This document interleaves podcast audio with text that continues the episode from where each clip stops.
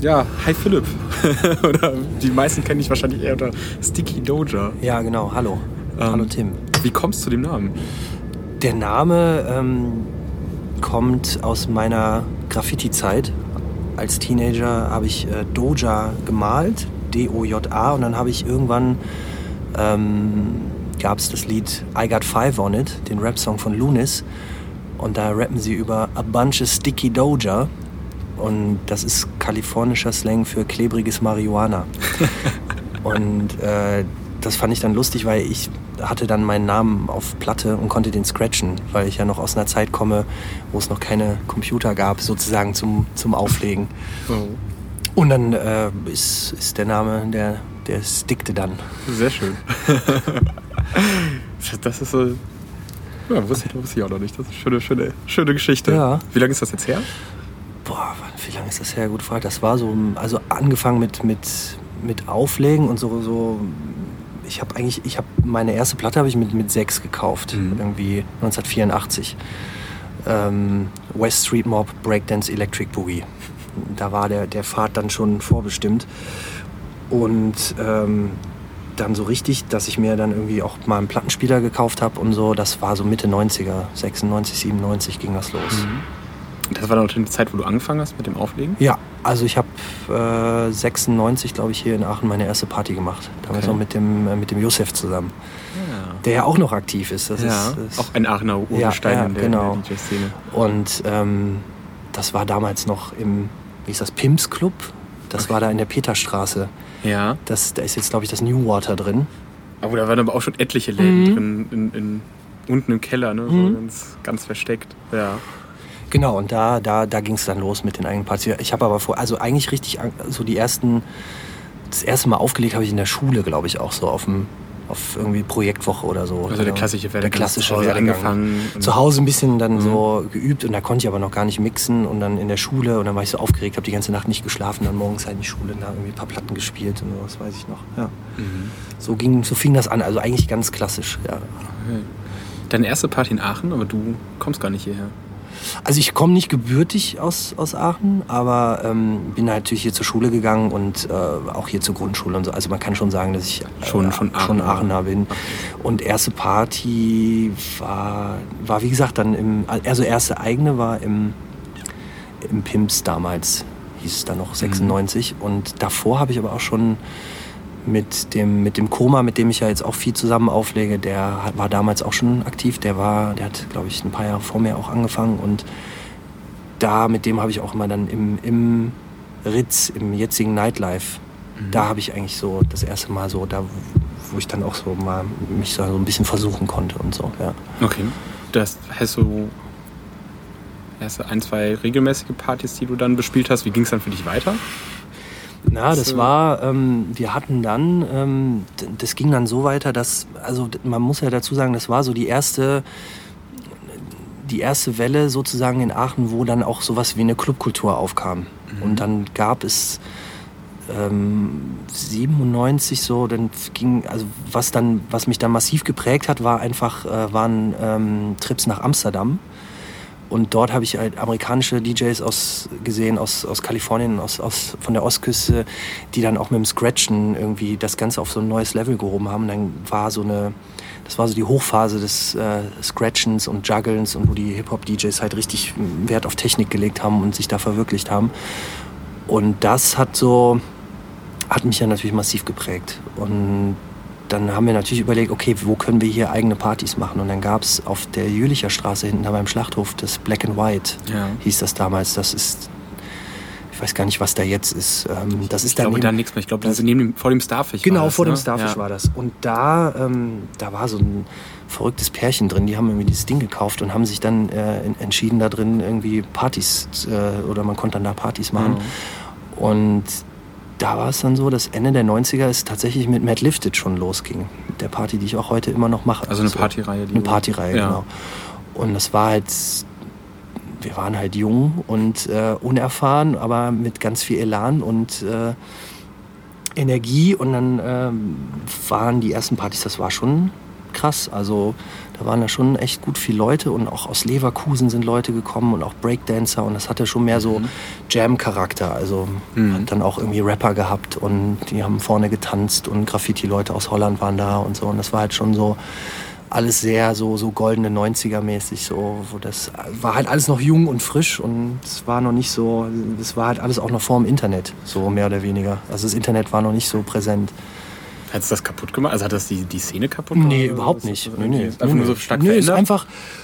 Ich bin kein Freund von früher war alles besser oder so. Ich sag mal, es war anders. Also Mhm. ähm, es war einfach äh, so, so ein bisschen Gründerzeit-Feeling einfach, weil es das vorher so noch nicht gab in Aachen. Mhm. Ne? Und äh, wir haben da schon schon Aufbauarbeit geleistet. Also ich habe Also vor allem, was, was die Hip-Hop-Richtung angeht und die Ja, Musik, klar. Also, Also überhaupt so mit der Partyszene an sich. Genau, also wir haben jetzt natürlich dann nicht nur Hip-Hop gespielt, ähm, aber doch schon primär Rapmusik Mhm. und haben uns natürlich dann auch, weil dann eben auch so die, die ganze Industrie drumherum, so Ende der 90er, da, war auch- da gab es ja so einen riesen Deutschrap-Boom, absolut Mhm. Beginner und so, war riesig ein Hype und dann wurde man natürlich auch unterstützt sozusagen. Also man, ähm, es gab dann, ähm, ich habe mich dann 1998 beworben für die erste Red Bull Music Academy, die es ja heute auch immer noch gibt. Die war dieses Jahr auch wieder in New York und hatte dann das Glück, äh, ausgewählt zu werden und durfte dann 98 irgendwie für zwei Wochen nach Berlin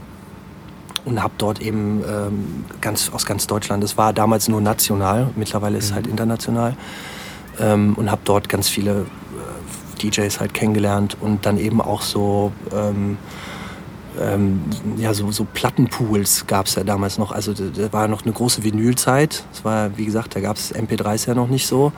Ähm, und dann kriegte man halt jede Woche irgendwie auch Platten zugeschickt und dann musste man die bewerten, musste sagen, hey, spielst du die im Club oder spielst du die im Radio Die und so. Bemusterung.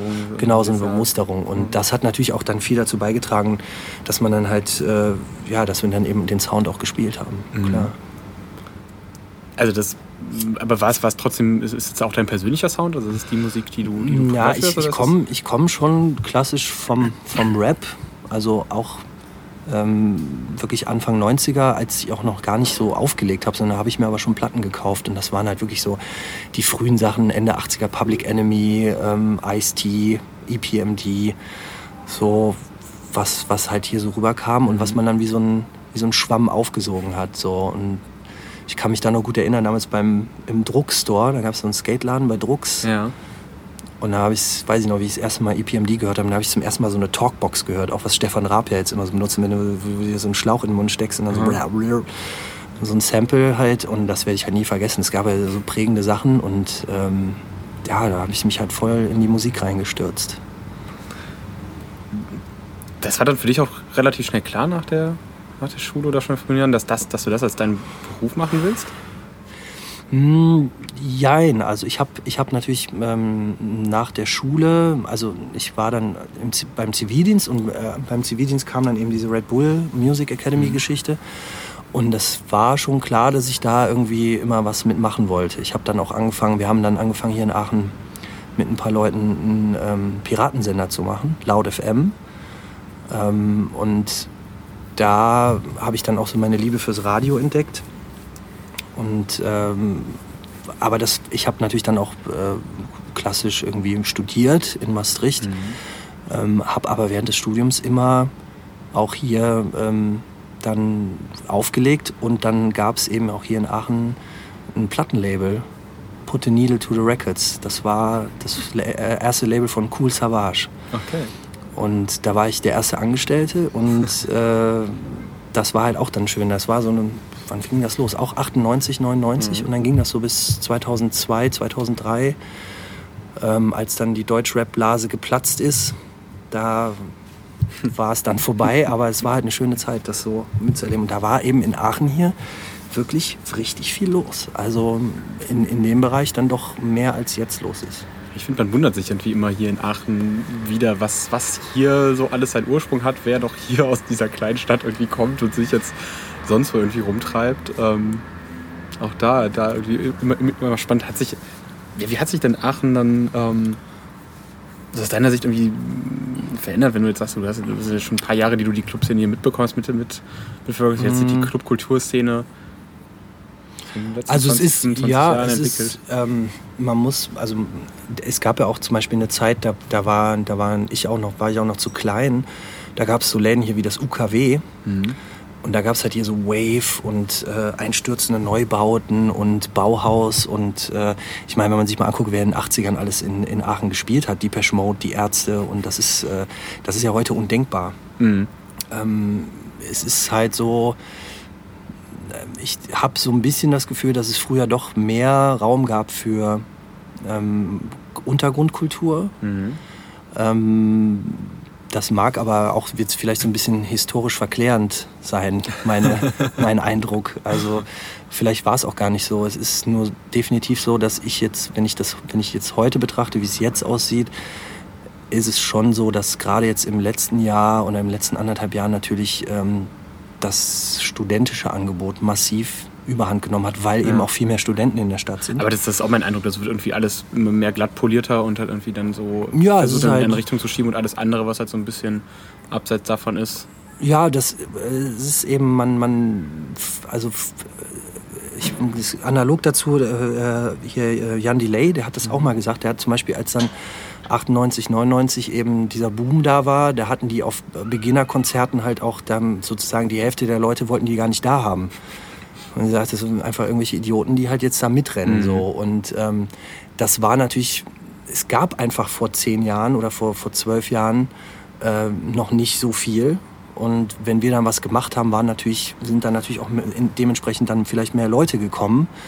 Ähm, was nicht heißt, dass heute nicht auch noch viele Leute kommen, aber es ist, ähm, es ist natürlich schon so, dass sich das Publikum schon verändert hat. Und Mhm. das natürlich jetzt in so einer Stadt wie Aachen, ähm, gerade durch die Dichte der studentischen Partys, die halt wirklich extrem nur darauf abzielen, äh, billig trinken, äh, möglichst irgendwie viele Frauen kennenlernen oder irgendwie sowas, äh, wenn, wenn dann darauf der Fokus ist, das ist natürlich, dann verändert sich das natürlich und dann ziehen die anderen mit und ähm, ich möchte, also ich will das gar nicht bewerten, das ist einfach so. Nur äh, dann bleibt natürlich weniger Raum für, sage ich mal, jetzt, wenn es dann wirklich einfach nur mal um Musik geht oder Mhm. ähm, um irgendwie noch einen anderen Anspruch an, an, an das, was man da tut. So, das, das kann man nicht von der Hand weisen. Kommt das dann wieder so ein bisschen, dass da wieder mehr, dass sich Leute mehr Raum für versuchen zu nehmen und Mm, Ich glaube, also das ist ja immer so, dass, dass, dass wenn es zu sehr in eine Richtung geht, dann wird es auch wieder in die andere gehen.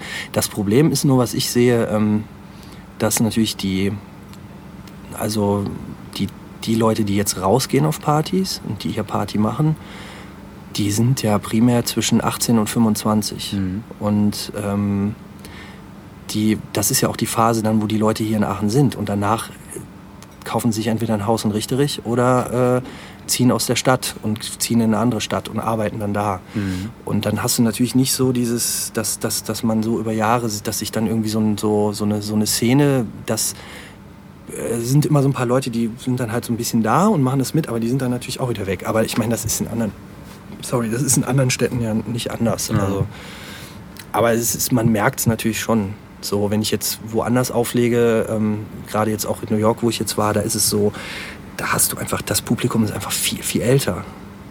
So, und weil die halt auch einfach, wenn sie äh, auf die 30 zugehen oder sogar auf die 40 oder über 40 sogar, gehen die immer noch raus, Mhm. weil die einfach Bock haben. So, weil die einfach Bock auf Musik haben. Und hier ist es halt schon schwerer dann, ne? So. als so jemand rauszugehen, weil ich kann mir jetzt nicht vorstellen, dass es hier nicht anders ist, dass Leute, die 30 Ja, älter aber die keinen sind- Bock mehr auf Musik haben. Ja, aber die, die, die, wollen, die wollen dann halt nicht rausgehen äh, oder wollen dann nicht mehr auf die Partys kommen, weil dann das Gros der Leute denen dann irgendwie zu jung ist oder Mhm. so, weißt du? Und Ja, gut, es ja. gibt, es gibt, es gibt Die halt Katze wenig. Schwanz, ne? Ja, ich bin halt so ein Freund von, von so Partys, wo es halt irgendwie von 8 bis 88 geht. Also wo dann irgendwie der Enkel mit der Oma Mhm. kommt. Das finde ich halt dann auch wieder super interessant. Aber das ist halt natürlich schwierig. hier wenig. Ne? Findet man hier wenig bis Ja. gar nicht. Ja. Das hast du es gerade schon angesprochen.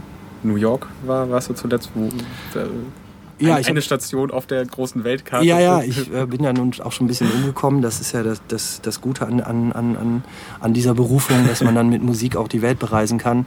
Ähm, ja, und ich war jetzt eben in New York und habe äh, dort ähm, in einem Club gespielt, Bowery Electric, der, wie ich dann nachher erfahren habe, auch relativ berühmt ist ähm, und den es auch schon relativ lange gibt, der gleich um die Ecke ist von dem sehr berühmten CBGBs, das es leider nicht mehr gibt. CBGBs war so der Punk New Wave Laden Anfang der 80er, wo dann so Talking Heads und äh, die Ramones und so gespielt haben. Und ja, und ich hatte das große Glück, dort eben spielen zu können und äh, das war super. Also ich habe dann eben, der Abend heißt Mobile Mondays, ähm, ist halt montags abends und ähm, man darf nur Vinyl spielen und nur kleine Singles.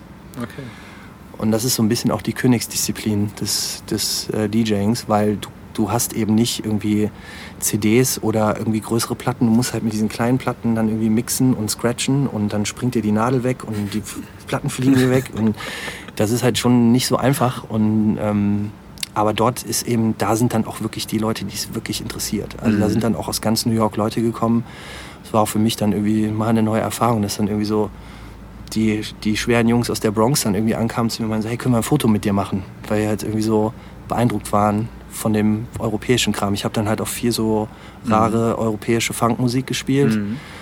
und äh, das finde ich natürlich Sounds, dann die da super. gar nicht mehr so üblich oder gar nicht so gängig sind. Nee, aber ja, ja, eben, weil eben weil es das da nicht gibt. Ja. So, ne? Und das ist ja ähnlich wie dann hier, wenn dann hier äh, die Leute alle so auf amerikanischen Hip-Hop abfahren. In Amerika ist es dann ja nicht mehr so Mhm. besonders. Ne? Es ist halt Mhm. immer so der, der Prophet im eigenen Land sozusagen. Das ist Mhm. immer so die, dieses Ding. Aber ähm, generell war es einfach schön, das nochmal zu sehen, ähm, dass es das dort eben auch noch so, dass es da so noch so hochgehalten wird. Es sind Mhm. zwar auch nicht viele, aber äh, Also das Analoge auf jeden Fall. Genau. Ja. Und ähm, das hat mich auch wieder bestärkt, weil ich mache auch hier in Aachen ähm, im, im Aux Moxor eine Party, die heißt Root Down. Mhm. Und da spielen wir halt auch nur Vinyl und halt auch nur Funk, Soul, Disco, bisschen alten Rap. So, Ist das ein anderes Publikum dann? Also schätzen, also kommen da genau Leute, die das dann einfach schätzen? das ist oder? mir, das ist in Aachen auch schon passiert, dass dann Leute wirklich angekommen sind, sich das angucken und meinen, ey, ihr legt ja super geil auf und echt super schön hier mit Platten und so. Das äh, merkt man natürlich schon. Äh, ich sag mal, aber 90 Prozent der Leute ist das scheißegal, womit du auflegst. Also ob da jetzt irgendwie der Sound irgendwie aus dem Rechner kommt, von Mhm. CD oder von Vinyl, checken die meisten gar nicht. Die meisten wollen, gehen ja nur raus, um irgendwie eine gute Zeit zu haben und ihre Probleme am Wochenende zu vergessen. und irgendwie den Mädels auf den Hintern zu gucken. Und die Mädels gehen halt raus, weil sie irgendwie tanzen wollen. So, das ist, das ist übrigens äh, auf der ganzen Welt auch dasselbe. Da unterscheidet sich der Mhm. Wetter nirgendwo. nee, also da nimmt sich äh, Afrika, Russland, Amerika und Europa nehmen sich da gar nichts. Sehr gut, dann doch überall so gleich. Ja. Ähm, was war denn so, also so New York wahrscheinlich jetzt so einer deiner, haben vor, im Vorhinein schon ein bisschen drüber gequatscht, einer deiner größten Stationen, aber was, was gab es sonst noch irgendwie so auf der Karte, was sich in den letzten Jahren irgendwie beeindruckt Ja, ich hast, wo du bin- vielleicht irgendwie mit ganz anderen Erwartungen hinge, hingeflogen, gefahren bist? Mhm, und, also äh, mh, ja, ich ähm, bin dann auch äh, übers Studium dann mal in Prag gelandet und habe dann eben auch Schallplatten mitgenommen und bin dann sehr schnell auch dort an die Leute gekommen und habe dann dort auch aufgelegt und habe ähm, dann da auch auf Festivals gespielt und bin dann über ähm, einen Freund in Prag, der halt unheimlich viel organisiert, in, ähm, bin ich dann nach Russland gekommen mhm. und war eine Woche tatsächlich in Russland auf Tour.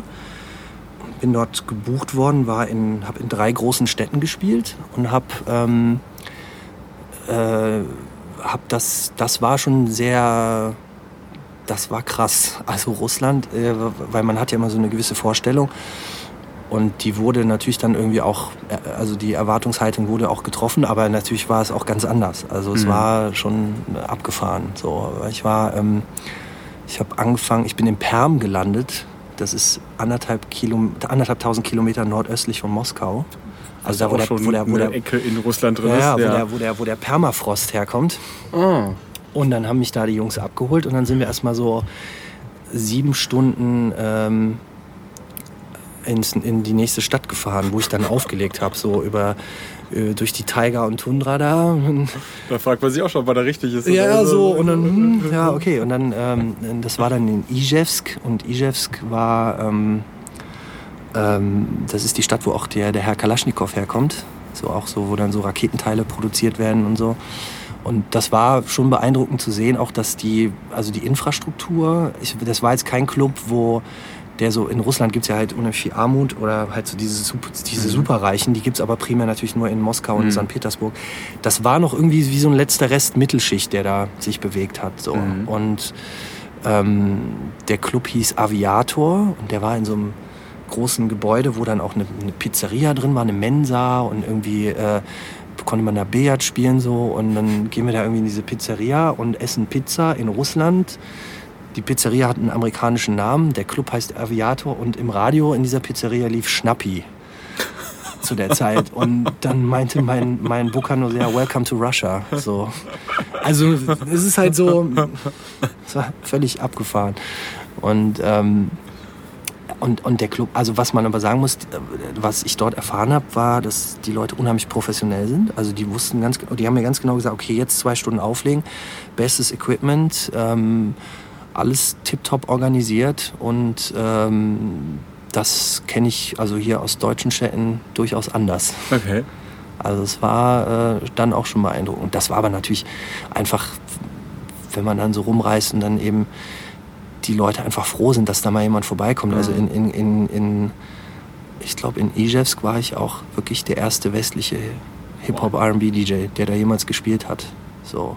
Das war auch zu einer Zeit, wo, das war noch kurz vor der, vor der Wirtschaftskrise.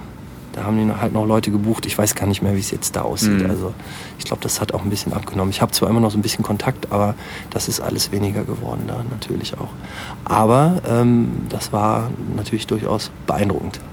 So einfach auch die Distanzen dann in diesem ja. Land und ähm, und dann aber auch wieder zu sehen, wie, wie reagieren die Leute dort natürlich auf die Musik. So, das ist natürlich ähm, also die sahen zum Teil natürlich dann auch amerikanischer aus als die Amerikaner mit den, so mit den Rap-Klamotten an und ähm, waren so, waren natürlich alle irgendwie dann auch so ein bisschen so, ja, wollten dann halt, entweder wollten sie nach Europa oder nach Moskau. Mhm. So, ne? Das wollten, also keiner wollte wirklich da so richtig da bleiben. So. Weißt du, wie viele Einwohner so die, die Stadt Also es waren, die waren so, Ijevsk und Kirov waren so unter eine Million, glaube ich. Und die letzte Stadt, Tscheljabinsk, ist die drittgrößte Stadt in Russland. Okay. Das waren schon so drei Millionen schon. Ja, und da war, da war es dann aber, der, der Club hieß auch, glaube ich, irgendwie Underground oder so. Und das war dann halt auch wirklich so, da war noch viel Drum-Bass-Partys mhm. und so. Und ähm, Stichwort Drum Bass, das muss man ja wirklich nochmal dazu sagen. Da muss ich auch eine Lanze brechen hier für die Jungs in Aachen. Das äh, erzähle ich auch immer gerne, dass wir hier in Aachen doch die am längsten laufende Drum Bass Party Reihe Europas haben. Also davon kann man, würde ich jetzt mal ausgehen. Also nicht ähm, doch durchgängig fast. Also von Mitte, Ende 90er bis jetzt die Massive Tunes. Ähm, Im Musikbunker? In Musi jetzt im Musikbunker mhm. ist wirklich, äh, also ich würde mal sagen, auch weltweit ist das fast einzigartig. Weil eben hier ein paar Leute da irgendwie immer noch Gas geben und daran glauben und ja, da nicht, nicht, nicht, nicht von abgerückt sind. Wahnsinn. Ja, und das, das ist auch wieder schön. Also das, es gibt natürlich hier in Aachen immer ein paar ähm, Akteure, die die sich dadurch nichts beirren lassen und dann mhm. einfach ihr Ding machen. Aber es ist natürlich schon sehr schwer und ähm, ja, aber äh, mit Drum Bass habe ich übrigens auch mixen gelernt. ich würde es heute nicht mehr so auflegen, also so ein paar Sachen, aber ähm, das auf alle Fälle, weil eben auch die, ähm, ähm, es gab Anfang der 90er, ähm, den, den, Sender gibt es ja immer noch BFBS für die britischen Soldaten. Mhm. Der sitzt irgendwo in Gladbach oder so, ja. sitzen die. Und da gab es eine Sendung, The Steve Mason Experience. Und Steve Mason hat immer so Jungle und Hardcore gespielt und auch so ein bisschen Techno. Und das konnte man halt hier hören. So. Und ähm, das war natürlich auch mit Instrumental. Also Radio war immer mit Instrumental auch für die, für die Entwicklung. Also ähm, Steve Mason für die Drum-Bass-Leute, ähm, David Rodigan, einer der berühmtesten Reggae-DJs aus England, äh, der hatte auch eine Sendung auf BFBS ähm, für, für Reggae und Raga. Und ich hatte dann irgendwann in den 90ern auch, ähm, gab es Dutch Masters auf Radio 3 aus Holland. Und da wir natürlich hier, das, das ist dann wieder der Vorteil des Grenzgebiets. Ne? Du kriegst halt irgendwie holländisches Radio. Mhm. Und dann habe ich da gesessen und habe immer die Kassetten mitgeschnitten. Und ähm, das war natürlich auch super, weil man dann irgendwie fühlte man sich durch das war halt, wie gesagt, das war alles noch vor dem Internet. Das, äh, so, so Ende, selbst Ende der 90er. Du hast halt dann Zugang gehabt. Du, du wusstest, okay, die kriegen jetzt Platten, die kommen jetzt gerade in New York raus. So, und dann hörst du die da und dann konnte man die sich, irgendwie hat man sie sich dann besorgt, so dann- vom ja. Radio und dann so, boah, ich brauche die Platte und dann konnte man in den Mhm. Plattenladen gehen, sich die bestellen. Und ähm, somit war man hier dann schon relativ auf der Höhe. Also Mhm. ist die, die Übersetzungen waren dann wirklich nur ein, zwei Wochen. Okay. Weil man jede Woche gab es halt diese Sendung und ähm, das war wirklich, das hat sehr, sehr viel ausgemacht. Ist denn das, die, die Grenzregion auch vielleicht mitunter was, was halt irgendwie hier so die, die Szene ein bisschen prägt? Also, Ähm, ich sag mal so, das, das war damals für uns schon so, wir haben dann auch, ähm, weil ich ja generell immer so da so kontaktfreudig bin und meine Fühler ausgestreckt habe, wir haben dann tatsächlich auch ähm, 96, 7, 97 fing das dann an, ähm, unsere Fühler nach Holland ausgestreckt und haben dann erfahren, dass es in Sittard ein Hip-Hop-Café gibt. Dann haben sich die ganzen Sittader Jungs, die halt irgendwie auf Hip-Hop waren, jeden Samstag irgendwie da im, im Phoenix getroffen. Das ist halt wie so ein Jugendclub wie das äh, ehemalige Spüsch, das jetzige Fresh. Äh, weil die in Holland ja eh alle so organisiert sind, dass jede Stadt dann irgendwie so eine Art Jugendclub hat. Und da war dann jeden Samstag, da haben die Leute dann da Breakdance gemacht und man konnte irgendwie auflegen und Billard spielen. Und äh, da sind wir dann auch echt immer hingefahren und haben da, wir waren dann immer die Deutschers so, aber die haben uns akzeptiert und fanden das super, dass wir da immer vorbeigekommen sind. Und die sind dann auch öfters mal nach Aachen gekommen. Und das war halt schon so, ein guter, das war, Austausch das, war, das war schon ein relativ guter Austausch und man hat sich dann auch so mal getroffen und einfach Platten gehört und so. Also das muss man wirklich sagen. Ähm, das ist natürlich dann auch hier einzigartig. Mhm. Also das hast du, dass du einfach mal so rüberfahren kannst und dann, das war halt schon irgendwie äh, was Besonderes für uns auch. Und das hat natürlich auch geprägt, weil man, es gab halt einen Austausch und ich habe dann auch angefangen, holländischen Rap zu hören. Was natürlich Also auch so, dass es halt wirklich, man könnte jetzt mein äh, Grenzgebiet und gerade halt mit den Radiosendern, was du eben angesprochen hast, die man sowohl hier als auch da jeweils aus dem anderen Land irgendwie hört, dass es dann trotzdem da so ein harter Cut ist und dann auch die, die Stile, die, die Musik dann da so unterschiedlich ist? Mm, Nee, nee. Aber, aber ähm, du, du, du hast einfach, ähm, natürlich haben wir auch einen Zugang gekriegt zu ganz anderer Musik. Ganz klar. Also, ähm, ich meine, holländischer Rap ist ja jetzt nicht irgendwie was, was, äh, was, was jetzt hier jetzt jeder gerne hört oder so. äh, muss man auch irgendwie Bock drauf haben. Aber ähm, ich hatte dann da Bock drauf und das war dann natürlich auch irgendwie schön zu sehen, dass man da eben dann sozusagen als Exot dann irgendwie trotzdem da äh, irgendwie einen, einen Zugang zugekriegt hat. So. Und äh, der Austausch war schon wirklich phänomenal, das muss man schon sagen. Also ähm, das gibt's so jetzt heute auch nicht mehr, weil es eben auch, ich meine klar, die ganzen Leute sind alle älter geworden. Ich denke mal schon, dass es da auch bestimmt jetzt hier noch ein paar Kids gibt, die, äh, die jetzt dann mit Holländern dann irgendwie rumhängen oder mit Jetzt Belgiern und so. Internet und dann ist es eh Oder normal, was, ne? äh, dann ist eh übers Internet so. Mhm. Ne, dann gibt's dann halt die, die, das hat sich ja durchs Internet, was durchs Internet natürlich passiert ist, ist, dass es sich alles so m, viel mehr, m, äh, wie sagt man, mikroisiert hat. Mhm. Also die, die ganzen Mikroszenen hängen natürlich jetzt viel Mhm. zusammen. Ne? Dann, dass die Leute, die halt eher so einen klassischen 90er Boom-Bap-Rap-Sound, der halt so ein bisschen Sample-basiert, sehr, sehr trocken, staubig, äh, jazzig behaftet, so die, die finden sich dann natürlich jetzt, und dann gibt's, habe ich jetzt wieder gesehen, da gibt's dann halt Leute aus Holland und Deutschland, aus den kleinsten Städten, die sich dann irgendwie vernetzen und so. Und ähm, das, äh, da- das gab's, aber das war, wir waren da eben Vorreiter in der Hinsicht, das doch schon. So. Das war schon gut. In Nederland. Niederlande. Wow. Was hat sich denn sonst so in der, in der, in der DJ-Kultur, wenn du sagst, du hast eben schon mal gesagt, du bist eigentlich kein Freund so von, von früher war alles besser, aber ähm, weg vom Vinyl hin zu CDs, jetzt hin zu MP3s? Also Ja, die klassische Entwicklung, also die, die Technisierung, äh, Technisierung hat ähm, natürlich schon dazu geführt, dass ähm, es jetzt einfach, es gibt völlig andere Produkte, es gibt ein ganz anderes, ganz anderen Umgang. Es gibt Leute, die jetzt sehr erfolgreich sind, die noch nie eine Schallplatte in der Hand gehabt haben. Ähm, ist das schlimm? Also, Nö, das ist einfach, das ist einfach so. Ähm, man, ich ich sage immer ganz gerne, ich lasse mir durch Technik ja nicht vorschreiben, wie ich Musik auflege oder was, wie ich Musik zu machen habe. Also ähm, ich weiß noch, als, als dann so die, die ersten äh, Systeme aufkamen, mit denen man irgendwie MP3 spielen konnte, Serato und Traktor, da gab es auch hier in meinem Umfeld dann Leute, die haben sich sehr dagegen gesträubt. Die haben halt gesagt, nee, das ist ist nicht real und äh, du musst Vinyl auflegen, nur dann bist du real. Die gibt's heute auch immer noch. Mhm. Ähm, da kann ich nur drüber lachen. Also da lachen selbst die härtesten Vinyl-Leute lachen da mittlerweile drüber. Das ist, das ist einfach, das ist ja Blödsinn. Kann man ja nicht denken. Viel mehr, worum es das es geht, als es, ob es Mhm. jetzt eine analoge Scheibe oder nachher ein digitales Es gibt natürlich, das muss man dazu sagen, es gibt äh, äh, Clubs wie das Berghain. Mhm. Da darfst du keine MP3s spielen. Mhm. Also da darfst du nur CDs, äh, also WAV-Files. Okay, Oder aber wenn. das ist dann nur eine Qualitätssache. Ja, ja, Also, ne? ja, aber das ist, ja, ist, ja auch so. Ich Ja. meine, äh, da muss man wiederum dazu sagen, es gibt in Aachen natürlich auch keinen Club, äh, der so ein gutes Soundsystem hat wie das Berghain. Mhm. Also ist es hier auch egal, weil äh, ob du jetzt dann 128er MP3 spielst oder eine CD, Das, das, Robert eh das äh, nachts um drei im Club äh, betrunken auf der Tanzfläche hört das eh keiner mehr raus oder die wenigsten.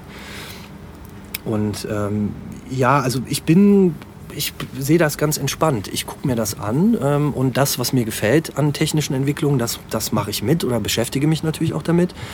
Ähm, als ich zum Beispiel mit dem Goethe-Institut in Afrika war, war es sehr schwer, auch äh, erstmal an Schallplattenspieler zu kommen. Dass ich überhaupt mit, mit Vinyl oder mit meinem Serato-System, mit diesen Trägerplatten, die MP3-Code-Platten, äh, dann irgendwie spielen konnte. Und äh, dann war ich da auch, habe ich auch im Radiosender gespielt, wo dann eben äh, nur CD-Player waren. Da muss ich natürlich dann mit den CD-Playern auflegen. Das muss man einfach, das ist einfach klar. Das musst du Mhm. halt auch anbieten können Mhm. und machen können. Aber ähm, ich sage immer ganz gerne so, das ist äh, ähm, so mit, mit Serato auflegen äh, ist immer so wie, wie Sex mit Kondom. Und Platte ist halt so, ist halt schon rau und äh, da kann halt auch ganz, ganz viel passieren.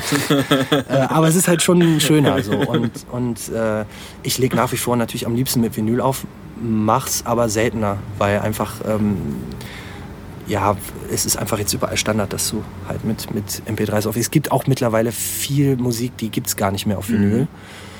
Lustigerweise habe ich heute noch, ich bin heute noch meiner, durch meine Sammlung gegangen und habe äh, ein paar Platten gefunden, habe dann mal so geguckt und die gab es lustigerweise nicht wirklich äh, digital. Mhm. Also das ist, muss man so- mal gucken, da muss man dann, muss man dann schauen. Bisschen Spiel. Aber nach wie vor, also ich bin nach wie vor ein Vi- Vinyl-Typ und ich finde das einfach, diese Haptik und man hat was in der Hand und man kann irgendwie, da, da steckt eine Geschichte dahinter und je nachdem, was auf der Platte noch draufsteht und wer hat da gespielt und so, das ist ja heute durch, durch eine MP3, das kriegst du ja gar nicht mehr mit. Klar, du kannst dich dann hinsetzen und kannst es im Internet nachlesen, wer war der Bassist auf der Platte, wer hat was und das gemacht, wer hat die produziert.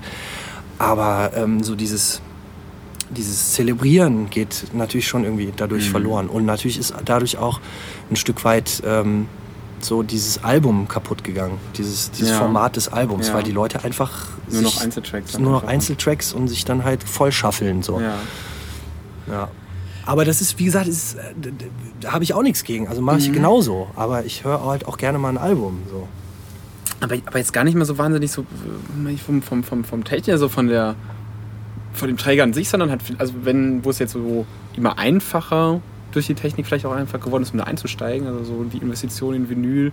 ähm, Ja, das ist richtig. Also ist es auch ist- so, es ist- es also ist entwickelt natürlich- sich dann einfach so auch vielleicht so dann eine andere DJ-Kultur. Ja, halt ja, also es, irgendwie- äh, sagen wir mal so, das, das ist, glaube ich, ähnlich wie bei den Designern, wo wenn dann, wenn dann quasi durch äh, die Demokratisierung der Produktionsmittel irgendwie Mhm. äh, äh, eben der Einstieg irgendwie äh, leichter gemacht ist, ähm, hast du einfach viel mehr Leute, die sich jetzt einfach DJ nennen oder halt Designer oder was auch weiß Mhm. ich. Also es ist ja überall so in, in, in, in vielen Sparten. Und ähm, das führt natürlich dazu, dass du einfach viel mehr Leute hast, die. Du kannst ja heute einfach dir irgendwo eine Festplatte wegkopieren und dann hast du auf einmal sitzt du auf 20.000 Musikstücken und dann kannst du natürlich dich irgendwo hinstellen und sagen, ich bin DJ. Aber äh, das funktioniert in den seltensten Fällen. Also ähm, man, es ist natürlich schon auch, äh, es ist natürlich auch ganz viel Arbeit dahinter, die, die der Partygast jetzt erstmal so nicht sieht. Also, dass, dass man neue Stücke irgendwie archivieren muss, dass man erstmal äh, gucken muss, was passt jetzt wie zusammen, was spiele ich. Und äh, ich bin natürlich auch jemand, der e extrem breit aufgestellt ist. Also ich Mhm. spiele ja wirklich das, was mir gefällt. Mhm. Ähm, und das ist halt extrem viel. Und ich gucke halt so, dass ich, also mindestens genauso viel, was ich, wie ich mich um neue Musik kümmere, kümmere ich mich ja auch um, alte Musik. Und forsche nach alten Platten und suche da dann irgendwie Sounds und irgendwelche Stücke. Und ähm, das ist natürlich dann schon sehr zeitaufwendig. Und das sind natürlich auch Sachen, dafür wirst du dann ja auch nicht bezahlt, sondern da, äh, das, das ist ja dann sozusagen die, im Club äh, macht sich das eben so erstmal nicht bemerkbar. Ne?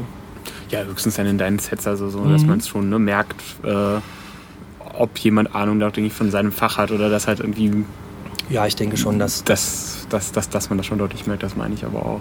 Ich finde auch, dass, dass eben viele Kollegen ähm, ähm, sich da selber auch viel zu ernst nehmen. Mhm.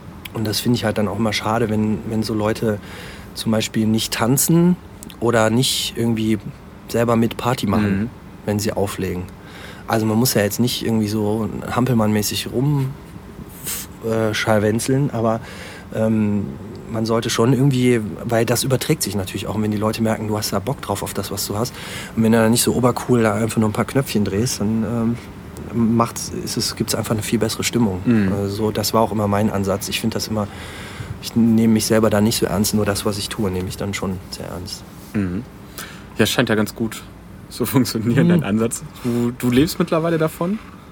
Ja. Seit wie also, vielen Jahren? Ich lebe jetzt seit, seit fünf Jahren fast. Ähm, Ausschließlich Ausschließ, Fast ausschließlich ja. davon. Ähm, ich mache natürlich, ich habe auch viel Musikjournalismus gemacht, hab, mhm. ähm, schreibe auch noch ab und zu für die Juice zum Beispiel, für ähm, dieses Hip-Hop-Magazin ähm, und habe alles, was ich gemacht habe, hat immer mit Musik zu tun oder was ich mache. Und, ähm, aber es ist natürlich schwer. Ich meine, es ist wie, wie, wie in allen anderen Berufen, wo du halt zum Beispiel, du musst ja einfach immer physisch anwesend sein. Und wenn ich jetzt mal ein Wochenende krank bin, dann falle ich halt aus und dann gibt es irgendwie keine, keine Ausfallszulage und so und mhm. kein 13. Monatsgehalt. Also muss man da natürlich schon gucken. Und ähm, wenn man eben auch speziell auflegen will, wie ich das tue, ähm, ist einfach natürlich das, äh, das Spektrum, in dem man sich bewegen kann, schon kleiner als jetzt jemand, der halt nur Chartsmusik äh, in der Großraumdisco auflegt, weil da hast du natürlich dann einfach viel mehr Leute und mhm. kannst, hast eben auch ein höheres Einkommen, als wenn du jetzt so kleinere Spezialveranstaltungen machst. Mhm. Aber äh, das lasse ich mir, also da, das könnte ich nicht. Also ich könnte nicht jetzt, ich habe heute noch, äh, was heute oder gestern noch ähm, ein Interview gelesen mit DJ Shadow, den ich auch sehr schätze, der auch einen großen Einfluss auf mich hatte. Ähm, der meinte auch, also wenn man anfängt, irgendwie die Sachen nur fürs Geld zu machen, das geht einfach nach hinten los und dann fühlt man sich auch nicht mehr wohl in seiner Haut. Ich finde gerade halt in Sachen, die halt irgendwie Kultur äh, angehen, also dann, das, das muss immer Leidenschaft dabei haben, also ansonsten ist es nicht mehr. Ja, es ist, es ist, ein, es ist ein schmaler Grad. Ich habe natürlich auch schon Einfach du musst natürlich auch deine Miete reinbekommen. Und, ne, ja, aber also ähm, ich habe das auch ganz bewusst zum Teil auch Sachen gemacht, wo dann auch Freunde von mir gesagt haben, so Alter, was machst du da, was soll das?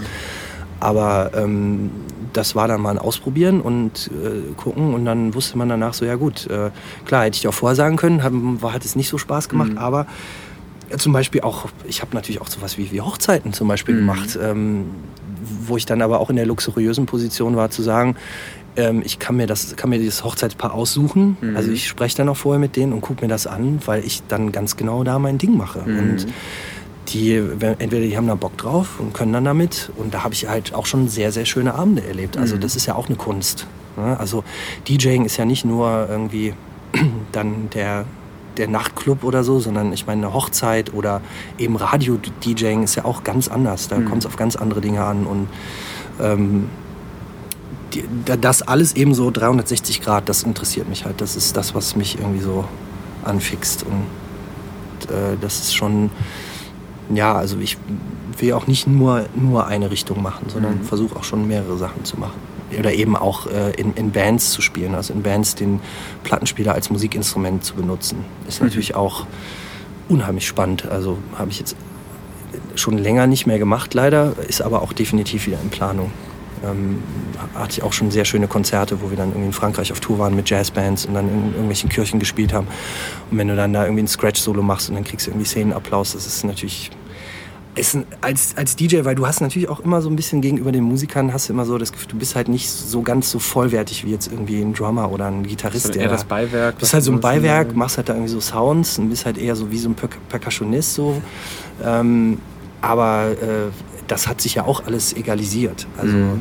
es gibt ja mittlerweile auch DJs, die dann speziell irgendwie Musiker um sich rum bringen und dann eben da den Ton auch angeben. Also es ist, äh, das finde ich halt schön, dass sich die DJ-Kultur da so voll ähm, gleichwertig geworden ist. Also dass zum Beispiel jetzt so jemand vor Jahren, ich weiß gar nicht, ist auch schon wieder zehn Jahre her oder so, aber dass so jemand wie Herbie Hancock zum Beispiel im Jazzbereich äh, ein Stück gemacht hat, One for Rob, ähm, für einen DJ halt Rob Swift, der hat also ein Stück für ihn gemacht, so, weil er ihn halt so geil fand. Das mhm. ist halt, das, äh, das finde ich schön, weil natürlich man als DJ, ja, entweder wird man so, so belächelt, auch oft so, und sie sagen, ja, DJ ne, und so, aber dann eben so diese, diese Anerkennung zu bekommen von richtigen Musikern, die sagen, Alter, das ist ja mal richtig geil, ja. das ist ja fett.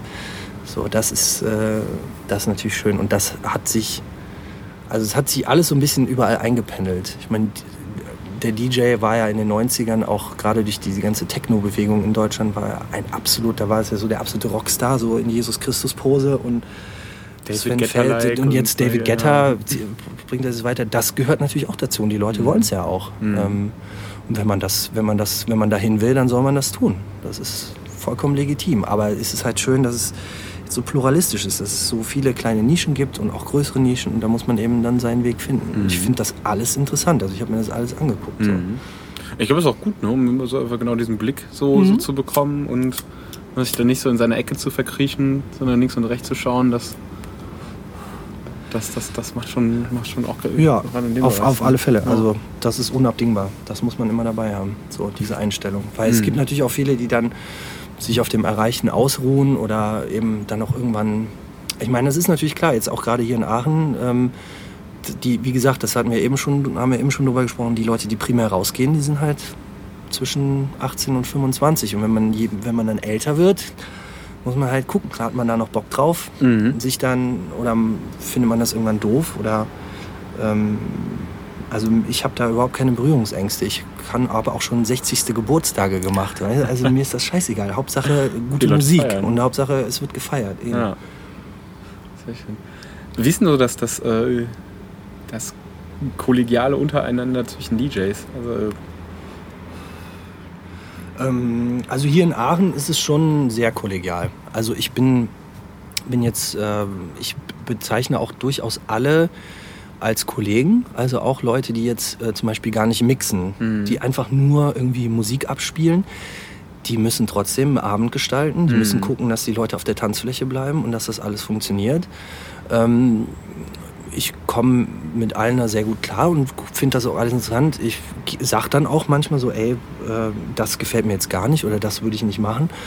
Ähm, ich generell hier in Aachen, die DJ-Szene ist schon sehr, ähm, also klar gibt es mal irgendwie Reibereien oder klar, wenn jetzt irgendwie 50 Partys in einem Wochenende sind, ist es natürlich immer scheiße, aber ähm, das gehört ja dazu. Also es ist jetzt nicht so, es ist kein, kein, nicht irgendwie so ein Hauen und Stechen. Zumindest habe ich das, habe ich mich davon auch immer ferngehalten und das mhm. versucht, weil da habe ich, das muss ja nicht sein. Aber ähm, ich finde es halt schön, weil es gibt schon so ein, so ein breites Spektrum. Ich würde mir natürlich wünschen, dass es noch mehr Leute gibt, die ähm, dann so doch eher noch in, in mehr in der Nische arbeiten. Also doch Leute, die hier auch nochmal richtig hart scratchen oder ähm, irgendwas machen, wo ich nochmal sage, boah, was, wo man nochmal so einen Tritt in den Hintern bekommt. So. Also es ist so, es fehlt so ein bisschen der Nachwuchs. Aber da werden wir jetzt dran arbeiten. Wir haben jetzt ähm, im August äh, ein Projekt, das mache ich mit meinem Kollegen DJ Koma zusammen. Ähm, das heißt Sound of the Suburbs und ist von der Volkshochschule in Aachen ähm, initiiert. Und wir werden drei Wochen ähm, Unterricht geben. DJ-Unterricht speziell für 14- bis 20-Jährige. Also für, die, für, für Kids, schon, für Kids und, und schon etwas ältere mhm. Jungs und Mädels. Und da, das ist natürlich super, weil da kann man dann wirklich die Geschichte des DJing erklären, welche verschiedenen Arten von Musik gibt es, was, wie setzt sich was zusammen, wer war wo stilprägend und so. Und da kann man dann äh, auch doch nochmal Aufbauarbeit leisten. Mhm. Also das ist ja auch noch so ein, so ein Ding, dass ich dann auch so dieses, das an Kids weitergeben oder auch dieses Wissen weitergeben, Wissen teilen, ähm, finde ich schon sehr wichtig. Ich meine, am Anfang war es ja so zum Beispiel im Hip-Hop in der Bronx, in, als, als so das Hip-Hop-DJing aufkam in den 70ern, haben die Leute zum Teil ihre Platten abgeklebt. Damit die, äh, also die, die Labels, damit die anderen nicht gesehen haben, was das für eine Platte ist. Damit man dann selber so den heißesten Sound hatte und die anderen nicht. Das gibt es heute auch noch. Mhm. Also es gibt auch heute noch äh, so eine bestimmte Szene, wo dann äh, MP3s ganz behutsam nur geteilt werden und die gibt es auch so nicht im Netz zu finden. Okay. Ne? Bestimmte Remixe und so, die haben dann eben nur bestimmte Leute. Hm, Also ein bisschen Exklusivität dazu. Ja, halten, klar, das eigentlich ist- irgendwie auch ganz spannend. Natürlich, ne? aber Das auf der anderen Seite, ähm, also ich kann das verstehen, ich mache das auch zum Teil, bin aber auf der anderen Seite auch genauso offen, dass ich sage, Alter, du kannst jetzt gerne hier die und die Songs von mir haben, weil du musst die erstmal so mixen wie ich.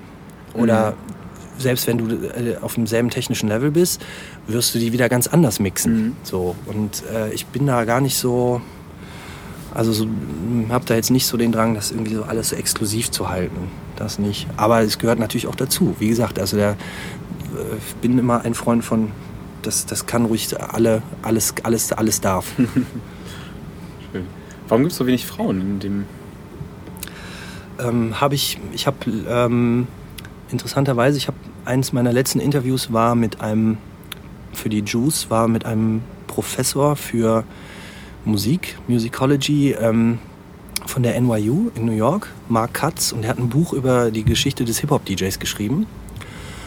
Und ähm, hat das auch in diesem Buch angesprochen, dieses, dieses Problem, warum so wenig Frauen da dabei sind. Und ähm, erstmal hat er recherchiert und zum Beispiel im Hip-Hop-Bereich gab es Frauen. Also es gab ja, äh, einer der Urväter des Hip-Hop-DJing ist ja Afrika Bambata. Ein, ähm, ähm, der war ein Gangleader aus der, aus der Bronx, der dann auch so ein bisschen die Gangs befriedet hat und das eben so auf diese musikalische Party-Ebene gebracht hat. Und ähm, es gab dann auch eine Pam Bata. Äh, aber die ist halt irgendwie, die konnte man nicht mehr ausfindig machen. Und deswegen konnte er sich selber nicht befragen, der Markatz. Aber er meinte auch, genauso wie das, äh, mein, mein, also ne, er hat es mir dann so erklärt und das sehe ich auch so, dass ähm, es eben eine absolute Männerdomäne ist. Es, ist. es geht ganz viel um Technik. Also auch so die Sachen wie Mischpulte und Crossfader Mhm. und sowas. Ähm, das ist ja auch in den 70ern haben die Jungs sich das zum Teil selber gebaut. Also Mhm. Grandmaster Flash war auch jemand, ein anderer wichtiger Hip-Hop-DJ, Grandmaster Flash, der war jemand, der hat halt auch, ähm, wenn er da durch die Bronx gelaufen ist, in, in irgendwelchen abgebrannten Autowracks, irgendwie hing da noch ein Radio drin, dann hat er dieses Radio ausgebaut, hat das aus, zu, auseinandergebaut und wieder zusammengebaut, um zu gucken, wie die Schaltstellen funktionieren und so. Und das ist natürlich klar, dass da natürlich erziehungsbedingt und auch äh, historisch bedingt da Frauen irgendwie natürlich jetzt erstmal nicht so den Zugang zu haben. Und das hat natürlich auch viel dazu geführt, dass, dass Frauen da nicht äh, jetzt so präsent sind, wie sie vielleicht sein würden. Weil es ist, es ist natürlich auch, man muss ja natürlich auch immer so auf die Brust hauen, so äh, ich bin der Beste, ich bin der Coolste und Das gehört dazu? das gehört schon dazu, klar. Das ist so ein bisschen, ähm, man kann das ja mit einer leichten Ironie machen. Manche sind da sehr ironiefrei. ähm, ähm, aber da, das schreckt natürlich Frauen auch ab. Und es gibt, lustigerweise, es gibt jetzt, ähm, kann man sich mal angucken, es gibt ähm, irgendwie, es gibt so einen neuen Blog Posing DJs oder so, wo halt so, Aus dem Tumblr, ja. also ein Tumblr, Ja, wo dann irgendwie äh, so ganz schlimme Fotos von so Po- Posing, also wo die DJs dann so in so fiesen Posen und also wo man echt nur sich an den Kopf fasst. Und da gibt es natürlich auch äh, äh, dann so Bilder von irgendwelchen Mädels und die stehen dann da im Bikini und haben halt irgendwie große Brüste und können nicht auflegen, aber die werden dann natürlich auch wegen anderen Dingen dann gebucht. Ne? Also so äh, in, Deu in. Deutschland, in Deutschland gab es ja äh, vor ein paar Jahren auch hier, wie hieß die, Nadel. Ja, Michael Schaffrath doch irgendwie jetzt auch. Äh, Echt? Die auch? Weiß meine ich gar nicht. Aber bei Nadel weiß ich halt äh, von einem Kollegen, dass äh, Nadel wurde mal irgendwo in, in Süddeutschland gebucht mhm. Und ähm, die ist danach verklagt worden, weil der, weil der, weil der, der, der Promoter, der Booker von dem Club hat gesagt, das geht halt gar nicht. Ich meine, erstmal die zu buchen ist natürlich schon mal Blödsinn, aber ähm, der hat ja gesagt, die, die konnte, das war halt, die hat da absolut äh, nur Scheiße fabriziert und hat sich dann dahingestellt und hat irgendwie schlecht noch drüber gerappt oder so über die Musik und ähm, das sorgt natürlich auch nicht dafür, dass jetzt irgendwie Frauen ernstzunehmend da irgendwie Mhm. Ähm, da ihr Ding machen können.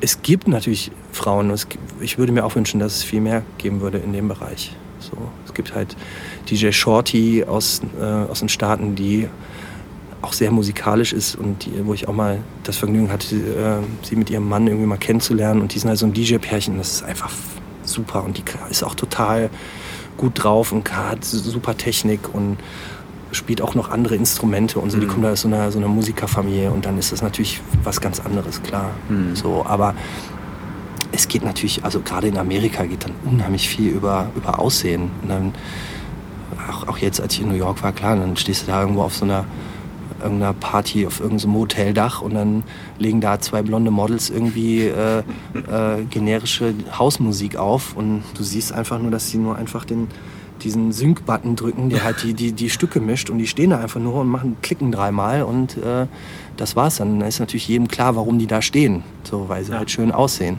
Und nicht, weil sie es können. Ja, so. Ähm, gut, vielleicht da muss man sich wiederum fragen, warum geht man dann Zu solchen. zu solchen Partys, weil man eine schöne Aussicht hat.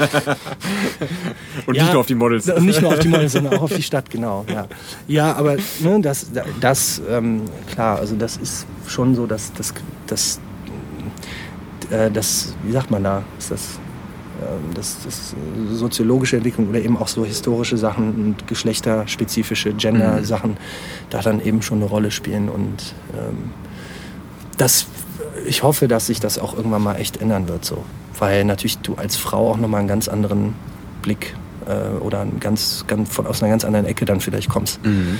mit Sachen, wo dann ein Typ, der einfach so selbst eingenommen ist, dann vielleicht ja gar nicht drüber nachdenkt. Und dann gibt es auch ein schönes Set. Jetzt hast du eben das Internet irgendwie schon immer mal so angerissen, dass das ja damals irgendwie nicht da war. Mhm. Ähm, jetzt haben wir es seit ein paar Jahren. Ich äh, gehe selber ja irgendwie auch irgendwie doch noch relativ regelmäßig immer raus und mag irgendwie auch gerade eigentlich diese undergroundigen Partys. Aber habe auch irgendwie in den letzten Jahren noch viel mehr, halt gerade durch, durchs Netz, so Plattformen wie Mixcloud, Soundcloud, ähm, ja, irgendwie viele, viele andere Bereiche irgendwie noch kennengelernt. Ist das irgendwie auch, ist das eine wichtige, ist das eine wichtige Art der Promotion geworden? Ich denke, Ja, kann mir ja, vorstellen, ja. dass früher ja viel mehr einfach wirklich nur Mundpropaganda war. Man musste sich halt irgendwie bewegen Ja, und früher, Städten- ja, fr ja, früher war es. Kassetten rumgeschickt. Früher, hat, früher war alles auf Kassette oder halt dann CDs. Ne?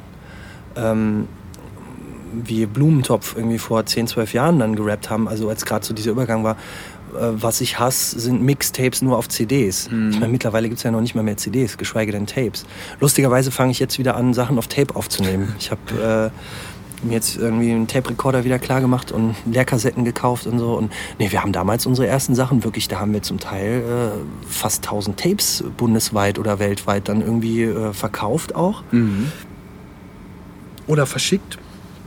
Und jetzt ist das eben klar, jetzt ist das alles ins Netz gewandert und ich finde es super. Also klar, du hast, ähm, ich habe jetzt auch einen, Mix gemacht zum Beispiel für ähm, den letzten Film von Ice-T, The Art of Rap, äh, den offiziellen deutschen Promo-Mix für, den, Mhm. für, den, für den Release der DVD letztes Jahr, ähm, im, im Oktober war das. Und ähm, da ist, das ist dann natürlich super. Klar, wenn du dann, das war halt so dann schon was Offizielleres so und äh, der Mix ist sehr, sehr, sehr gut angekommen und das Feedback war natürlich dann super. Und dann bist du natürlich ähm, äh, du, durch diese, durch eben diesen, diesen Status quo des Internets, der hilft dann natürlich, dass du innerhalb von einem Tag oder von zweien hast du auf einmal ganz viel mehr Klicks und auch von Mhm. Leuten, die vielleicht so früher das nicht mitbekommen hätten, weil sie eben nicht Teil dieser Infrastruktur waren. Ich meine, die Infrastruktur früher war ganz klar Schallplattenläden, ähm, irgendwelche Vertriebe und so. Das hat sich halt auch alles ein bisschen egalisiert. Mhm. Also das ist definitiv auch ein Vorteil des Internets. Nachteil ist natürlich, jeder ist im Internet. Und dann irgendwie sich da irgendwie zu behaupten, aus der Masse rauszuheben, ähm, ist aber auch nicht so schlimm, weil, oder nicht so schwer, weil wenn du einfach gut bist, dann passiert das auch. Mhm. Also ich glaube, dass durch das Internet viel mehr ähm, Leute, also dass das wirklich die, die, das Beste vom Besten kommt einfach auch ganz schnell nach oben, Ja. weil die Leute dann, also ich bin kein Freund von so DJs, die sind so, ja meine Güte, so äh, das hier und Spotify und bla und äh, und das funktioniert nicht und äh, jetzt ist mein Album nicht so gut gelaufen, weil, weil das und das, nee, weil dein Album einfach scheiße war. So, also wenn es gute Musik ist, dann erreicht es die Leute Mhm. auch. Also so dieses, dieses Rumnölen, das ist halt jetzt gerade echt machen sehr viele irgendwie so dieses sich dann so da so ja und ne und ach und der guckt dir mal den also dieser Neid und so dann sage ich immer nur hey äh, wenn wenn wenn du wirklich so rocken würdest dass du wirklich die Leute so also nicht nur irgendwie auf die Schulter tippst, sondern mit dem Vorschlaghammer so richtig ins Gesicht, dann klappt das auch so. Und es muss halt einfach gute Musik haben. Ja. So.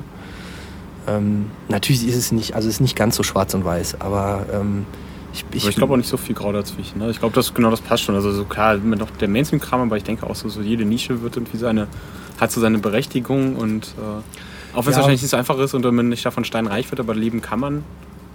Es ist halt, es ist, ja, es ist halt, ähm, was man schon sagen muss, ähm, es gibt jetzt auch Untersuchungen von, von Wissenschaftlern, inwieweit sich populäre Musik in den letzten 30 Jahren verändert Mhm. hat. Und was wirklich Fakt ist, ist einfach, dass die Melodiefolgen, die heutzutage in der Popmusik passieren, Mhm. wesentlich simpler sind Mhm. als noch vor 30, 40 Jahren. Also wenn man sich zum Beispiel ABBA anhört Ja. und fragt da mal einen Profimusiker, das ist nicht einfach zu spielen. Ja. Aber so ein David Guetta, der hat halt dann so drei Töne. Ding, ding, ding, ding, ding, ding, ding. Und dann, äh, ja, gut, ist äh, eingängiger und ähm, das ist, es gibt da schon so eine gewisse Degenerierung. Mhm. Ne? Und ähm, es ist natürlich, es gibt halt immer so Phasen. Was schön war, ich meine, ähm, ähm, Gott hab sie selig, heute vor zwei Jahren ist sie gestorben, Amy Winehouse. Ähm, das war halt zum Beispiel auch nochmal schön, weil man eben so in so einem Mainstream-Bereich dann eben auch wieder alte Soul-Musik spielen Mhm. konnte und die Leute erstmal nicht sofort so, ey, kenne ich nicht, nee, die Musik gehe ich jetzt wieder, sondern die haben dann vielleicht doch mal zugehört, weil vielleicht war es ja doch irgendwie was mit Amy oder Mhm. irgendwie, ah, Mhm. okay.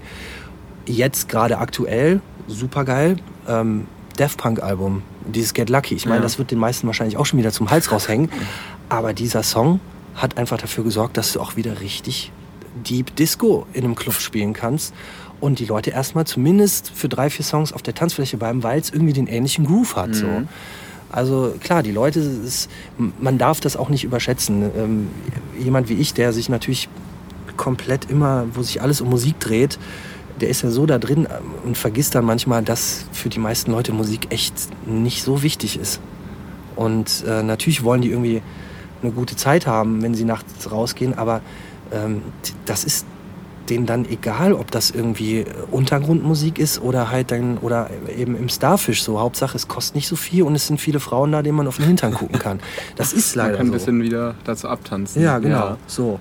Und ähm, also ich habe das auch in, in Gesprächen mit Leuten hier erlebt, die dann meinten so, ja, wie, wie viel kostet denn bei euch? Und dann bist du irgendwie ein bisschen Euro teurer äh, als dann irgendwie so eine Mainstream-Party. Dann gehen die natürlich zur Mainstream-Party. Mhm. Oder also der geht ganz viel über den Preis. Mhm. Äh, gut, ähm, es gibt natürlich auch die Die Hard-Fans, ohne die wird das sowieso nicht funktionieren, die, die eben, wo das dann nicht so ist. Aber das Gros der Leute, die haben von Musik einfach auch keine Ahnung. Das darf man eben auch nicht erwarten. Man darf da nicht auf so einem hohen Ross sitzen und dann immer denken so, ja, aber das musst du doch kennen oder das. Nee, das ist halt wirklich nur für eine Handvoll Spezialisten. Ja. So. Und dann ist eben natürlich sowas wie Daft Punk, das finde ich ja grandios. Also bin ich großer Fan von. Dass es sowas dann eben auch dafür sorgt, dass man dann eben auch Wieder drumherum wieder andere Musik Musik, äh, reinbringen kann. re- reinbringen kann. Genau. Ja. Es ist halt so, dann ist das, gefühlt ist das auch immer so ein Auf und Ab, ne, die, letzten Jahre. klar, also klar. So, äh, Es gibt halt immer mal wieder äh, so, so ähm, Jahre, wo das dann. Es gab auch Jahre, wo hier sehr, sehr wenig ging. Also so Mitte der 2000er, 2005, 2006, wo dann eben diese Blasen, alle Deutschrap-Blase war geplatzt. Dann war halt Agro. Berlin war sehr groß. Da konnte man dann Hip-Hop-mäßig eher weniger im Club spielen und sowieso Hip-Hop nur da spielen, wo nicht Hip-Hop draufsteht. Weil wenn du Hip-Hop draufgeschrieben hast, dann haben die Besitzer von den Clubs gesagt, oh nein, bloß nicht Hip-Hop so, obwohl jeder eigentlich Hip-Hop hören wollte. Also, ne, man eher ein bisschen. da musste man dann eher ein bisschen, da hat man dann eben ein bisschen mehr Haus oder ähm, Funk oder so. Dann war Funk halt auch mal eine Zeit lang richtig groß. Da gab es hier die Funky Delight in Aachen. Der Mario, der die damals gemacht hat, das war sehr, sehr gut. Gute Arbeit. Und das war natürlich auch super, dann einfach zu sehen, wie auch alle Studenten einfach im Apollo dann zu irgendwie Eddie Bow von 1971 getanzt haben und sich gefreut haben. So. Mhm. Das ist heute fast undenkbar wieder. Mhm. Also das war damals dann halt geil. Aber das wird auch wieder kommen. Mhm. So, ne? Also mh, wenn man das halt schon jetzt, mh, ich mache das ja nun schon ein paar Jahre, dann wird man da auch etwas entspannter, weil, weil, das, weil man dann weiß, okay, das ist halt jetzt gerade so, So eine Phase. so eine Phase. Es ist natürlich jetzt gerade so, dass diese ähm, die Mainstream-Partys, die es jetzt in Aachen gibt, so äh, das ist halt, ich bin da kein Freund von. aber das ist halt auch nicht mehr für mich. Weißt du, das meine ich eben auch wieder so wie eben mit dem Hohen Ross. Man muss halt dann eben auch das, das so sehen, das ist eben für, für andere Leute und die haben da tierisch ihren Spaß, wenn da irgendwie äh, Rodeo-Reiten gemacht wird und irgendwie äh, Beachparty ist und Sand aufgeschüttet wird. Das ist eben eine, eine, eine eigene Klasse so. Ja, dann, genau, da geht es glaube ich, mehr ums Event und ja, klar, genau dieses aufs, mhm. auf den Arsch gucken und halt viele Leute da genau. sind mit den Kumpels ja. unterwegs, als halt um die Musik an sich. Mhm. Und ähm, da finde ich ja persönlich immer genauso so Sachen, deswegen liebe ich den Laden nach wie vor nicht einfach Musikbunker oder so, die einfach abgeranzt, abgefuckt, ja. so ein bisschen so auf so ihre Art und Weise sind und ähm, mhm. aber ein sehr, sehr angenehmes Publikum haben, eine sehr an, ja. ein sehr angenehmes Stil von der Musik. Ja, natürlich. So. Also da sind wir auch, sind wir, der Musikbunker ist auch wirklich, gut, der Jakobshof auch noch ein bisschen, aber der ja. Musikbunker schon ähm, in Aachen schon der, der Laden, wo man wirklich sagen kann, das ist auch wirklich ein Club. Mhm weil de facto hast du, also wie in anderen Städten jetzt wirkliche Clubs, hast du in Aachen so nicht. Und das war ja seit Jahren, haben alle durch die Bank, du kannst alle fragen aus dem Drum-Bass-Bereich, aus dem Hausbereich, alle, wenn man dann irgendwie nach dem dritten Bier abends irgendwo zusammensitzt, dann sagen alle immer irgendwie, hey, wer macht denn jetzt hier eigentlich den Club auf? So, ne? so weil, aber es gibt eben, das ist halt super schwer, weil es das Publikum einfach nicht gibt. Mhm. Weil eben, es hängt natürlich, man muss es auch alles natürlich mal im, im größeren Zusammenhang sehen. Aachen ist eben eine Studentenstadt, nur ich, also das ist natürlich jetzt sind auch alles schäbige Vorurteile, aber es sind natürlich primär äh, es ist Elektrotechnik oder Maschinenbau, die Aachen groß gemacht haben. Und diese Studiengänge sind ja nun nicht gerade bekannt dafür, dass sie sich irgendwie sehr viel mit Kultur und Musik auseinandersetzen. Und das ist einfach so. Mhm. Und dann ist das halt so. Und dann muss man eben das Beste draus machen. Hey, das haben wir immer schon wieder, immer wieder, wieder welche versucht und äh, scheitern irgendwie gefühlt immer regelmäßig mit dran. So ein paar Dinge, okay, aber das sind dann eher ein bisschen auch konzertmäßig Hotel Europa, Raststätte, wobei das auch. Ja, ja das ist halt, das ist so gut, da ist es, da, da ist dann, äh, das ist, da ist dann aber auch eben, ähm, da ist dann wirklich manchmal fast schon nur purer Idealismus. Also mhm. man muss da schon irgendwie natürlich ähm, so einen, einen, gesunden Mittelweg finden. Ähm, wie gesagt, ich sehe das ganz entspannt. Ähm, bis jetzt ähm, sind wir immer noch alle da und äh, das auch sehr gut. Und ähm, die, wenn irgendwo eine Tür zugeht, dann geht auch wieder eine auf. Also ähm, das, das war bis jetzt immer so. Und es gibt auch jetzt gerade, also was natürlich, was man nicht vergessen darf, es gibt in Aachen jetzt gerade wieder eine sehr, sehr interessante Techno- und Hausszene, mhm. die wieder sehr groß geworden ist. Es gibt halt jetzt äh, zum Beispiel Leute wie eben auch Youssef oder ähm, Traumpaar, zwei Jungs, die ich sehr schätze, die ähm, einen absolut super Musikgeschmack haben und eben äh, da, weil, weil natürlich jetzt so House oder Vocal House oder so, das kennen dann viel, und, aber die spielen eben dann auch schon tiefere Sachen, ähm, wo dann aber eben auch so der, der gemeine Partygast dann eben auch das ein bisschen was mit anfangen kann. Ein bisschen genau, was mit so, anfangen ja. kann. Und es ist eben nicht so anbiedernd und äh, das ist schon, schon alles sehr schön. Also ich bin mal gespannt. Ähm, wie gesagt, ich bin kein Freund von irgendwie so äh, Wehklagen und Trauern und früher und weil früher war auch nicht alles gut. Also mhm. ähm, und das ist nach wie vor eine unheimlich spannende Zeit und es macht nach wie vor unheimlich Spaß und äh, für mich ist es wirklich immer noch so das Ding, das ist einfach das Schönste für mich, wenn ich dann irgendwie sehen kann, wie Leute auf einer Tanzfläche Spaß haben. Mhm. So, wenn du einfach weißt, du schaffst jetzt, sorgst jetzt dafür, dass sie eine gute Zeit haben und ähm, also sonst würde ich das auch nicht mehr machen, wenn ich nicht irgendwie dann regelmäßig, wenn dann Leute zu mir kommen und sagen würden so, ey, das war wieder super und super aufgelegt und so. Ja. Das ist, das muss klar. Also damit machst du dir dein zu Hause deinen Kühlschrank voll mit dem mhm. Applaus. So. Mhm. Hast du noch was, was du loswerden willst? So, so ein, zwei. Habe ich noch was, was ich loswerden will? Ähm,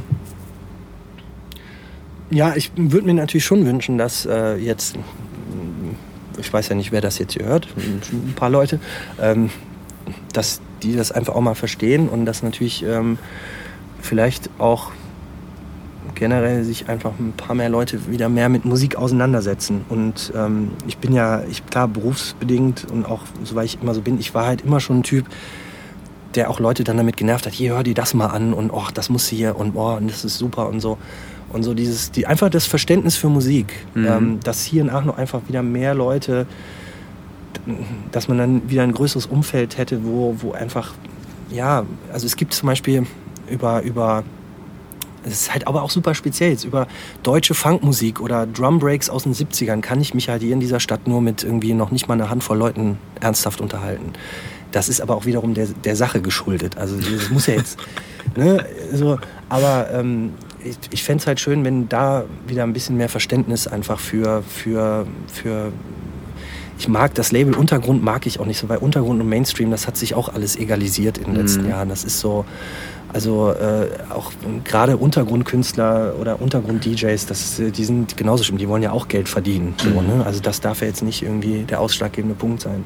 Aber generell einfach eine, eine positivere Haltung zu Musik und eben auch ähm, die Musik irgendwie ein bisschen ernster nehmen. Das würde ich mir wünschen. Oder einfach ein bisschen mehr, wie sagt man, äh, Appreciation, ein bisschen mehr Wertschätzung mhm. Dafür da wäre. Und eben nicht nur äh, halt äh, so, wenn man mit den die, die Mädelsklicke sich abends irgendwie schön macht und man hört irgendwie eins live und hört dann irgendwie zum fünften Mal den Song der Stunde und äh, ist dann ganz pikiert, wenn er dann nicht dreimal auf der Party läuft. Mhm. So, dieses, diese, diese Geisteshaltung, die hätte ich gerne weniger in dieser Stadt. Aber allgemein wahrscheinlich. Allgemein, ja. ja aber ja. Ansonsten, wie gesagt, ähm, ähm, ja, also der Sensi Rider mit Smallax, ähm, ähm, Reggae Sound System nach wie vor zieht sein Ding durch. Das finde ich halt unfassbar, wie, wie, wie, wie lange der das schon macht. Er hat jetzt 15-jähriges Jubiläum.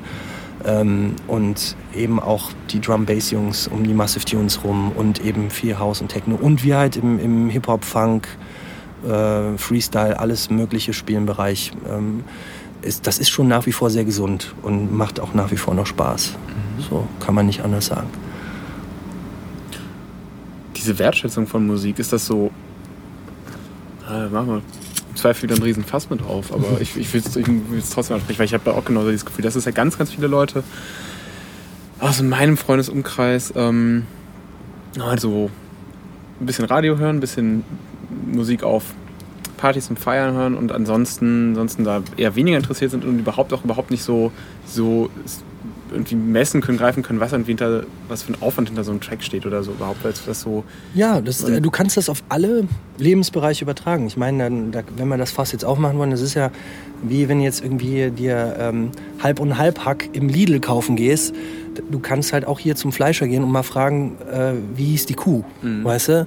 So, und dazwischen, also man muss ja nicht irgendwie in, in dieses andere Extrem gehen, aber so diese, diese McDonaldisierung äh, von Musik, also dass du wirklich, äh, der, der, das David Getter Stick muss überall gleich schmecken, so in jedem Club und wenn es das da nicht gibt, dann wird man sauer, weil man irgendwie äh, süchtig danach ist und das in, im Ohr hängen hat. Ähm, das ist halt wirklich, das ist schon ein Problem, aber das ist halt, das ist ja generell so. Also bei vielen Sachen. Bei vielen Sachen und ähm, da, da sollte man, also aber ich, es gibt natürlich andere Städte, wie zum Beispiel gerade auch in Köln, da ist halt ein, einfach eine ganz andere Wertschätzung da. Und wenn ich in Köln auflege, bei bestimmten Partys, da ist eben viel, viel mehr möglich an Musik. Da kannst du wirklich Sachen spielen, die kannst du hier in Aachen einfach mhm. nicht so gut spielen, mhm. weil dann sofort die Leute von der Tanzfläche gehen. So. Mhm. Ähm, wobei das im sag mal, in, in Clubs wie jetzt Musikbunker oder Jakobshof äh, ist es schon super. Also wir haben da schon ein Top-Publikum, das muss man schon mal sagen. Also es hört sich jetzt immer so an, als würde ich jetzt hier nur schimpfen. Aber das ist ja nicht so. Also da gibt es ja schon genug, es gibt schon genug Leute, die irgendwie da äh, einen Sinn für haben, aber ich hätte gerne mehr. mehr, mehr, ist, mehr, ist, ja immer gut. Ja, mehr ist nicht immer gut, aber, aber äh, das, das, ähm, ich glaube, das würde Aachen auch gut tun in, in allen Bereichen. Mhm. So bisschen mehr offenere Leute. Wie was hast du denn für Tipps, wie ich am besten ja, neue Musik entdecken kann oder mich so ein bisschen, weil ich habe immer so dieses Problem, ich, ähm, ich höre wirklich den ganzen Tag, also ich habe auch so, so, so, so, kaum, kaum Momente im Büro läuft wirklich immer was und halt nicht eins live. So, das ist, mhm. äh, da, da, fliegen dann doch äh, die Nerfgun-Pfeile dann schnell durch die Gegend, wenn, wenn, wenn man sich dann wieder irgendwie verklickt.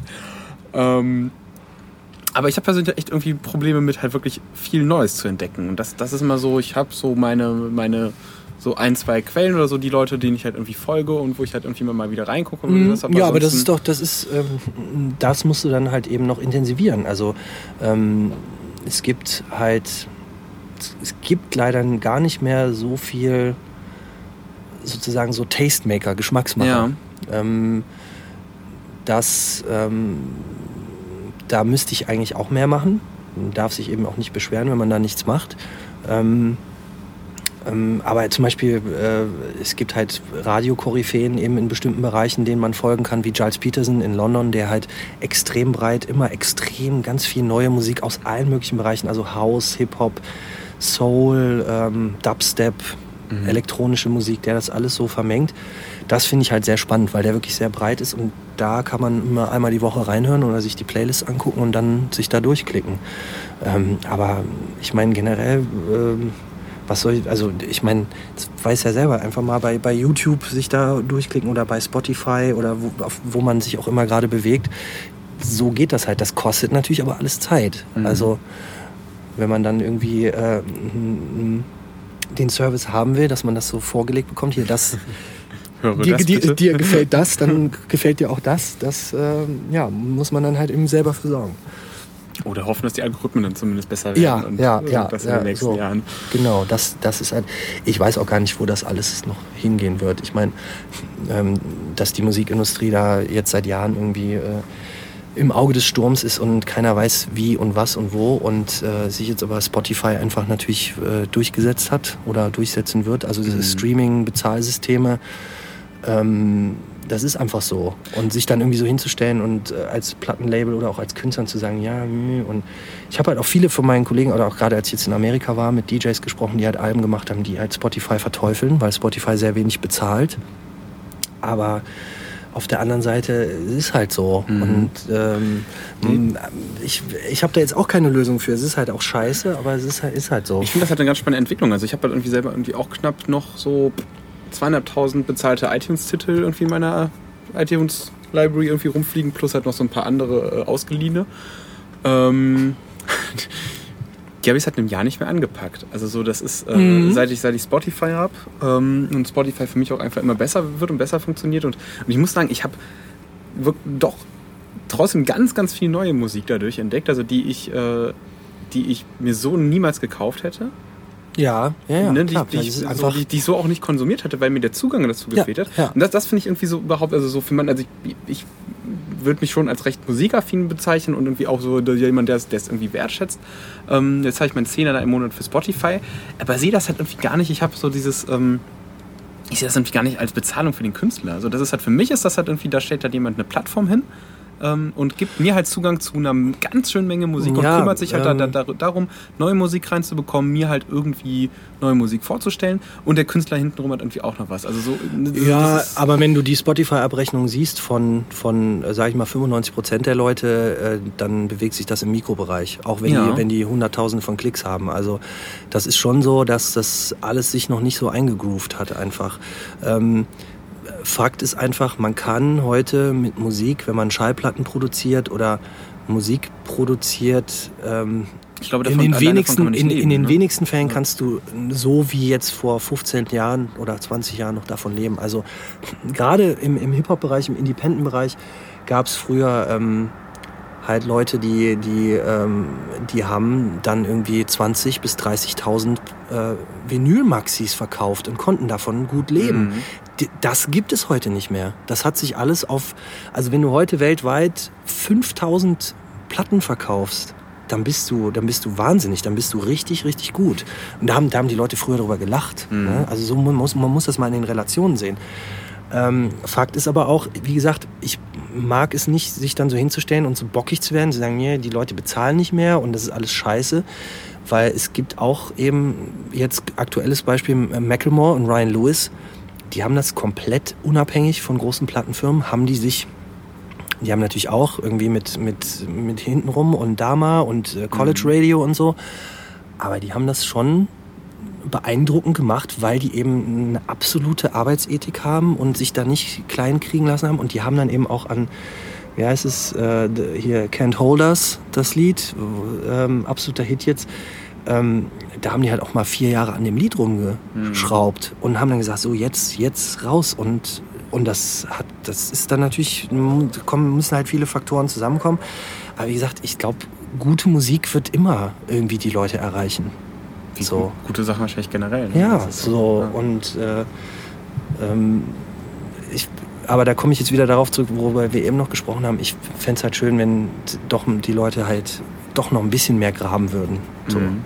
Für sich einfach auch Sachen entdecken würden. Aber man kann ja jetzt nicht Leute dazu zwingen, Musik mehr wertzuschätzen. Das muss halt jeder für sich selbst entscheiden. Ja. Ähm, ich, ich finde halt, ich kann ohne Musik nicht leben. Also ich bin jetzt nicht jemand, der zu Hause immer laut Musik hören muss oder Mhm. so, aber ich muss halt, wenn ich länger nicht Musik gehört habe, ich muss halt täglich irgendwie mal Musik hören Mhm. so, oder was, was hören. So. Und ähm, ich, ich finde das natürlich auch, äh, ähm, also auch so wie, wie wir jetzt Musik konsumieren, hat sich natürlich auch durchs Internet massiv verändert. Wir hören halt über Rechnerboxen. Früher, Mhm. also die wenigsten Leute kaufen sich noch eine richtig fette Anlage für zu Hause und nehmen sich die Zeit mal so richtig Musik auf So sich bewusst zu lassen, hören. Ne? bewusst ja, zu hören. Ja. Weil Auch das, Sterben von den Alben, finde ich, ist dann ja, einfach so genau. so, das, also, ne? das, ist, ja. das ist so. Ja. Du legst halt nicht mehr eine Platte auf und setzt dich in den Sessel und genießt das und Mhm. äh, hörst richtig zu. Aber das ist halt genereller Trend, weil einfach, weil wir uns durch viel zu viel Informationen halt kämpfen Mhm. müssen, tagtäglich. So. Mhm.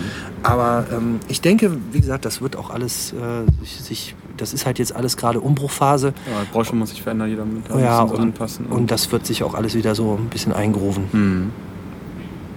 Ja. Aber äh, wie gesagt, ich, ähm, es bleibt nach wie vor spannend ähm, und macht immer noch tierisch Spaß. Und solange immer noch gute neue Musik rauskommt und ich gute alte Musik entdecke, ähm, ist, ist alles in Ordnung. Prima. Ja, ich denke, Ja, belassen wir es dabei. ja belassen wir es erstmal dabei. Wunderbar. Philipp, ich danke dir. Danke dir. Sehr gerne. Tschüss.